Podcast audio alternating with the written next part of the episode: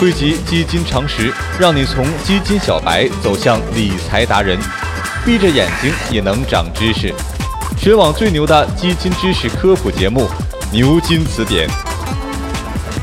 本节目由好买财富出品。大家好，欢迎收听本期的牛津词典啊。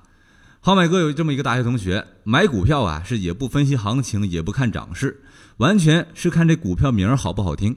按理来说，这买基金的人也算是专业一点吧，知道把钱交给这些专业的人来打理。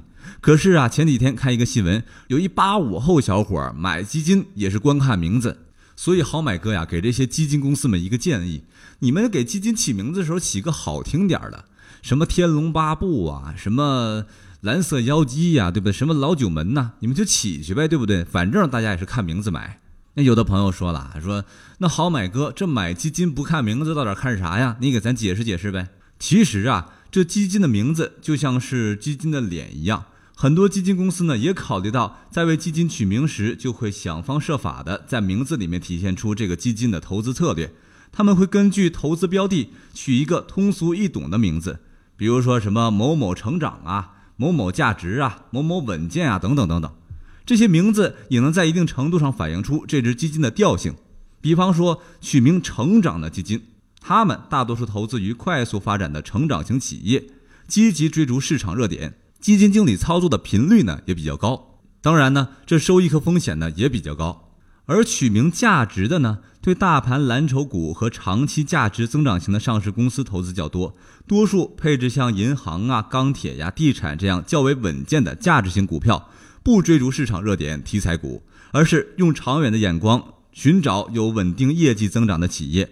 取名“红利”的呢，往往是对每年的分红有特殊规定，比如有规定了每个季度对收益实行分红，还有一些取名“稳健”的基金。他们在股票仓位和重仓股的选择上就会比较谨慎。当然呐，像李狗蛋儿这样给基金没起好的基金公司也是有的。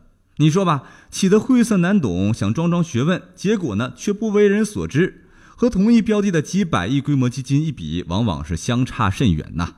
还有那种名字撞车的、重名的、同音什么的，也不知道究竟是谁抄了谁。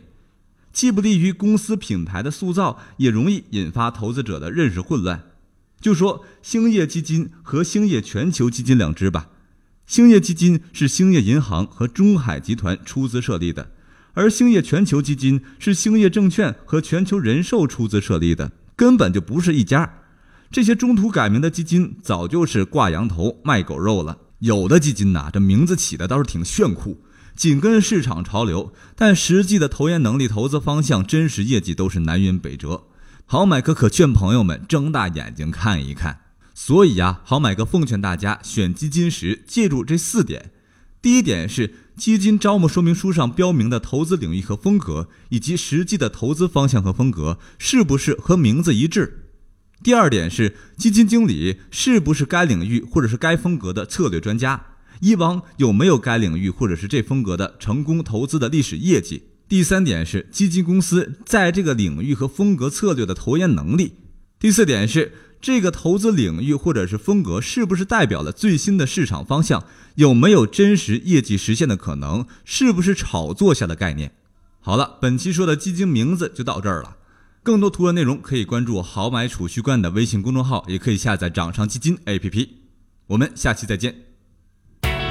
看百科不如听词典，关注微信公众号“豪买储蓄罐”，获得最新理财资讯。